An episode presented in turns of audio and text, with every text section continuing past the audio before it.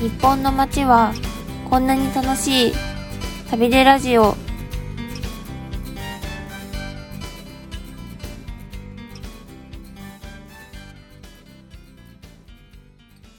こんにちはワラクウェブスタッフの北本智子ですこんにちは、ワラクウェブスタッフの河原谷時子です。はい今回ご紹介する記事は1500年前に稼働していた日本最大級の埴輪工場だって専門家に埴輪のハテナを聞いてみたという記事です、えで埴輪 河原谷さん埴輪って興味ありますかー、埴輪ね、埴あ輪ですの多分ともこさん絶対知らないと思うんだけど、あの私たちぐらいの昭和世代には、なんかすごくあの忘れられない子供番組があって、はいあのね、なんだ大井はにまるくんって言うん だけど、多い埴丸くん大井はにまるくんってあの NHK で、はいまあいわゆる被り物とかして出てくる番組っていっぱいああーあありるでしょます NHK ってねはいまあ、その中の一つだったんだけどあの、埴輪の王子ハニマルっていうのがいて 可愛いで あと、へーお供の馬がいるのね、はいそれがねヒンベヒンベイイヒンベへイえハニマルとヒンベイとあとまあ他にもなんか登場人物がいるんだけど、はいなんかハニマルくんがなんかいろんな言葉を確か覚えていくのねへでーなんかねミュージカル形式だったような気がするんだけど、はい記憶はもうぼろげなんだけどでハニマルくんがねなんか言うはい言葉があって「はにゃ」っていうの可愛いあその頃からハニャってあったんですねあそうだよねそうだね今なんかお笑い芸人の人で言ってるいよね。ますよねハニャえこれこっからどった、うん、だからその「はにゃ」っていうのはちょっとね地味に流行ってた。へえ、うんそうなんだこれ可愛いんだよね結構あなんか見たら結構顔がなんかゆるいっていうか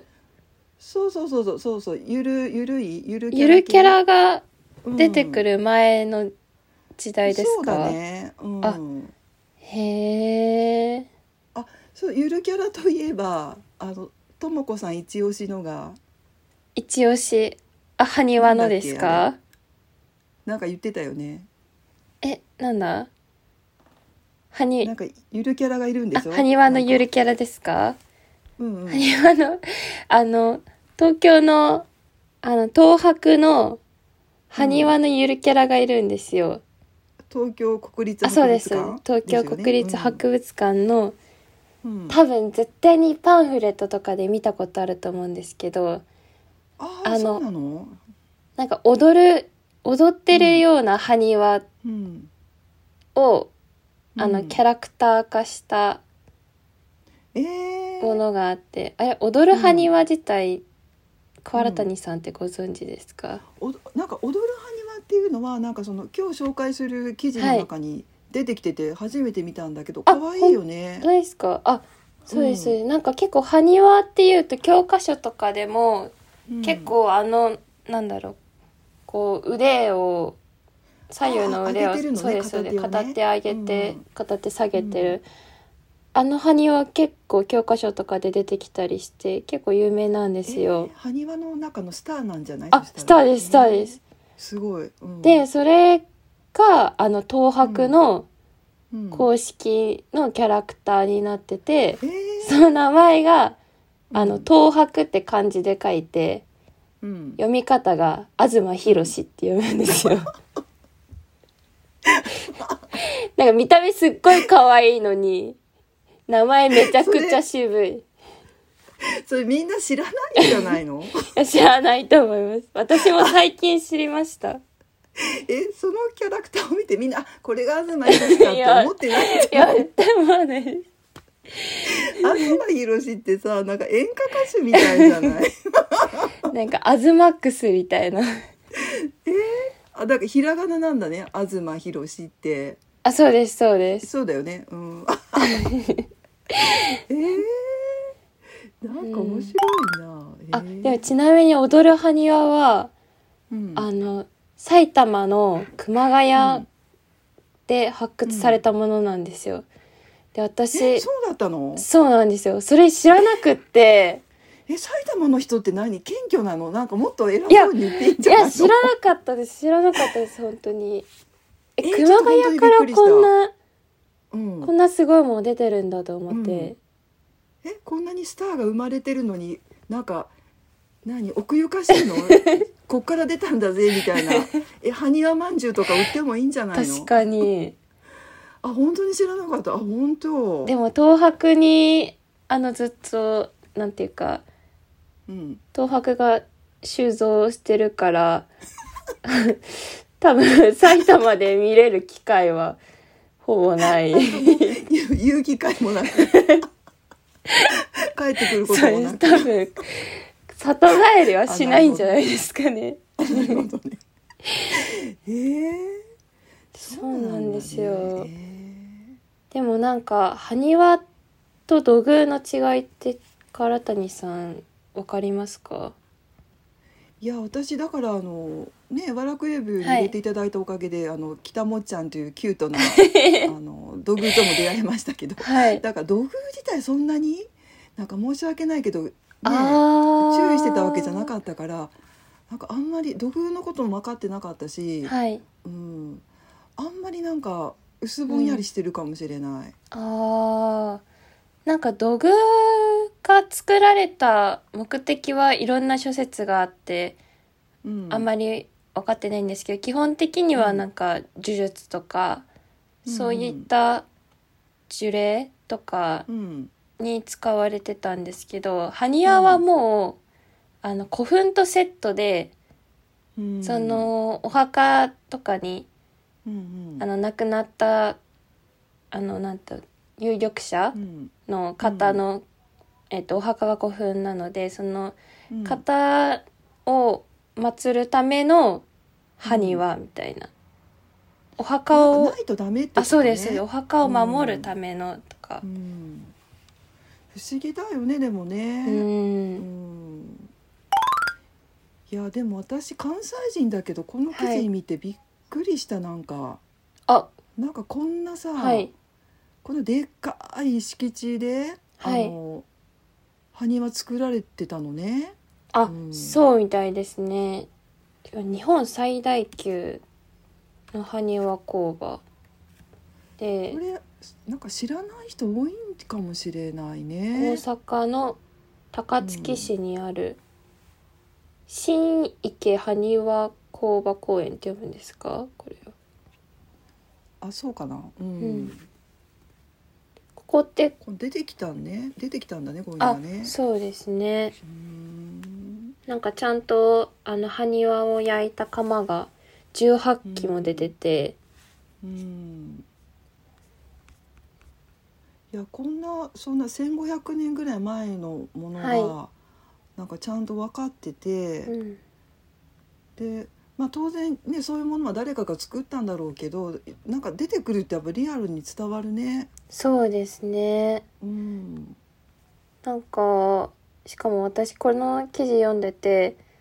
うんあなんだっけな埴輪ってうんなんか土偶との違いが多分埴輪はあの中が空洞になってて土偶は多分空洞になってないんですよ。うん、そうだね。でうんその土偶とか土器とか、あの前にあのワラクウェブでちょっとあの縄文の焼き物を作ってくださった陶芸家の篠原さんに聞いた時に、うんなんか昔の人はその土偶を作る時に、あの土器とか作る時に、あの丈夫にするために例えば焼き損ないあの焼いてる時に割れてしまったうん土器のうん土器片とかを新しく粘土に混ぜ込んでそれを再利用して焼いてたっていうのをおっしゃってたんですあよそう。なんだでもなんかこれ見たらなんかうん埴輪自体もなんかそういう、あのー埴輪のかけらみたいなのも入れてうん再利用されてたって書いてあって、うん、なんかすごいリサイクルしてるよね、なんか今の人が学ばないといけないあことしてそうるよねですそうです、うん、なんか土器作りが正直埴輪にもなんかつながってるのかなってこれを思ってすげーって思いました。なんか私そうやってさちっちゃい頃に大井はにまるくんからあの、はいはにわっていうもの を知ったからなんかファンタジーっぽく思ってたんだけど、はいなんかこうやってなんていうのかなその集落ができてて人々がちゃんと集まってあこうやって計ー画的に作ってたってことがすごくなんか不思議な気がして当たり前なんだけどね。あー確かうんに、ちゃんと窯を作って、だからだから分業制だよね多分ね、うんめっちゃめっちゃ広いもんねここ見てたうらん写真で見てても。めっちゃ広いですねうんあでも大阪って古墳大きい古墳がありますよねあああの仁徳あ天皇のそうですかなそうですうんうんうん。なんか大阪ってやけになんかいろん な大阪いろんな古墳があるイメージ大阪ですいません多いんですよ。だからちょっとね、はいなんか学校の中とかにも確か私が無名のえ誰かわかんないけど古墳あたりとか古墳結構多いので、え学校の中にあるんですかそう校庭の中とかなんか掘ったら出てきちゃったとか、えーなんか割と多いから。すごいなんかあすごいとか思わないっていうちょっとなんかそういうとこはありますねすいません。すごいえそれはえー、そうなんだうんいやでさ古墳っていうか私なんか石室に一回入ったことがあってえ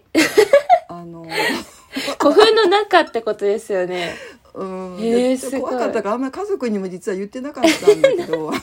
今日初そめれて初めて仮面が話私聞きたいですえなあどういうこのとです地か域の地域情報誌の仕事の記者やってた時に、はい古墳をすごくなんか熱心に研究されてる方をはのいお話を聞いた時にね、やっぱりそれは現地で見ていただかないとって言われて、はいでさやっぱ古墳になるとこって薄暗いのよそこはね。うんはいでなんかまあわざわざ開けてくださったんだけどはいいやせめて懐中電灯は欲しかったなライターなん暗いで 怖いって怖いってえそれ火消えたりしなかったですかへまあなんとかねいあやーほんと怖かったよその時、うん、えなんかなんかついてきてたかなきっとその時 えだってあれですよねピラミッドの中に入るとかと同じことですよねそうだよねそうだよねだからすごく有名な方でははないいんだと思うんだけど、まあ、地方の豪族か誰かの、へまあ、古墳の中、えまあ、その人にさすごくいいことをしてあげたぐらいの思いだったと思うんだけど、はいあのいかんせんなんか そう知識とか思い入れがないからもうなんか怖いとか思っちゃってへえそうなんで いす、ね、やいやでももねこうやってそうやって祭る時にねで多くの人のなんか力がなんていうのかな必要だったってことだよねやっぱりね。うんへえなんかあの埼玉にもあのうん古墳、有名な古墳があって、うんえっと埼玉古墳っていう先玉古墳へえ古墳なんですけどうんそこでなんか勾玉が発掘されて、うんで埼玉県ってあの、うん県のシンボルマークとかってあるじゃないですか、うんどこにでも、うんうんあれが勾玉なんですよ。えー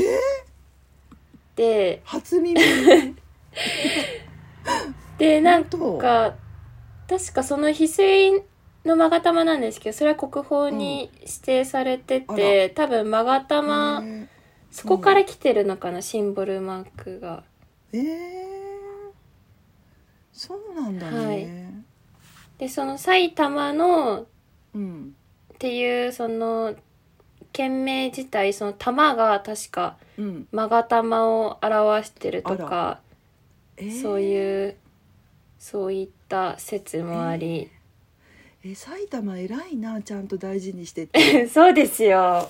大なんか阪怖いとかって 適 当にいや仁徳天皇陵もね行ってみるとでっかすぎて、はいわかんないのよ正直に言うとあれって空中写真だから確かに形がわかるわけで、はいただのなんかでっかい公園なのよなんか こんなこと言うと怒られるけどへえ上からドローンとかでね飛ばしてみたらわかるんだろうけど確かに確かうにんへえでもなんか関西ってやっぱりそういう身近だからあのともこさんあれ知ってるかな古墳クッションっていうのがあって 知らないです知らない古墳クッションがねすごく人気へえ古墳クッション古墳クッションあちょっとあの画像見てめっちゃ可愛いからこの緑のやつですえそうそうそうちゃんとなんか緑色のへえだから前方後円のはいはいタイプとかさ、上が丸くて下がはい円なんか三角みたいなやつとかなんかちゃんとあそのあの関西にある多分ね古墳をちゃんとあの見に行かれて作ってるって聞いたんだよね。 なんか抱きここ抱き心地良さそうですねこのあのあの前なんか方いえ違うそうそうそうそう円とうんあのうん、なんだろうこのくぼみの部分があそうそうこれいいよね私腰とかに良さそうだなと 思って。なんか奈良のね椅子のそのあのクッションの部分を貼る職人の人が作ってるからめちゃへくちゃークオリティが高いんだってへーあ確かに座り心地良さそうおおすすめなんかあのなんか関西で地味に、うんあのずーっと人気、うーんあうん古墳ブームの火付け役になったと言われていますってあらあでそもうだったのこれは自称なのかな わかんないですけどわかんないけどあでもなんか最近なんか古墳女子とか、あの墳あ活そうだね、墳活うんなんか古墳を巡る墳活っていうのがうん、あるみたいで、え墳活っていうのは何歴女みたいなものあ多分そうだと思いますえー古墳を巡る、ってことはいなんか古墳もなんかいろんな形があるみたいであもうそうだよねなんか山、ただの山形になってるやつとか、もうなんか縦の長さが10メートルぐらいしかない古墳とかなんかいろいろあるみたいですねあー、うんえ墳活の方ってやっぱりじゃあ埴輪にも注目してるのかなえー、どうなんだろうねうんなんかでもここはちょっと行ったらいいかもしれないよねすごいああのそうですねなんかちょっと数聞いてびっくりしたんだけうど、んうん、 1250 本もなんか埴輪を復元してそうなん並べてるんだよ ねこの公園ねえー、なんかこのえー並べ方はなんかあんのかな、 あなんか並べ方はその亡くなった方の儀礼の時の並びらしくって、なんか、えーあの確か前の方にその馬とか、なんか大きい,、はいはいお相撲さんみたいな大きい人とか、うんうんなんかすごい、ま、なんかディフェンスが強そうな、ああのヒンベイとかそうですヒンそうベイです だからヒンベイは一緒にいたんだね ディフェンスとか言っちゃった、うん言葉が出てこなくてサッカーじゃない、なんかディフェンダーがいてうん、あでもやっぱり亡くなっても守ってるってことでしょあだからそうです結局そうですん、へえいやすごいでしょこれ、うんちゃんとだから調べられてその通りに、でも1250 だよおかしいってやっぱりそんなに作る必要があったのかな何なんだろうその労力えー えーでもなんか古墳うのんこのお堀の中を散歩できるところって、なんだろう、んあんまりないみたいであの大きい古墳で、あーなのでここはぜひ多分なんかねのんびりできるとこなんだと思う、うんなんか散歩になんかねうんここに行きましたとかあー口コミされてる人そうがいました、なんだねうんうんあれかなやっぱり埴輪ってじゃああの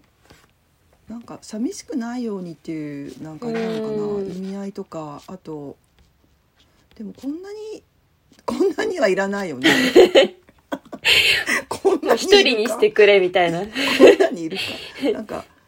なんかみんなに見せる感じだったのかなあー確かにそっれは、威厳っていうかはいね、あると思いますね、うんでも自分が死んだら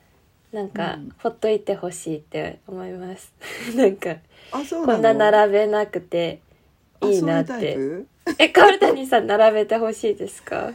いやどうかなでもなんか生前葬とかしたいタイプか な死んだらわかんないから、ねえ結構自分でプロデュースしてなあるもうほなどんかやばいとか女気づき 始めたら、うん、あじゃあ呼ぶから来てね、わかりました じゃあちょっと埴輪なんか作って持ってきますあ埴輪作って、おかしいはいいやここでもいわゆるなんかその映えるっていうとこだと思うから、うん、そうですあのねちょっと今コロナがね、うんあの下火になりつつあるからはいいいんじゃないかな、うんなんかいいですねうん確かにというわけで今回ご紹介した記事は1500年前に稼働していた日本最大級の埴輪工場だって専門家に埴輪のハテナを聞いてみたでしたお相手はバラクエブスタッフの北本智子とバラクエブスタッフの河原谷時子でした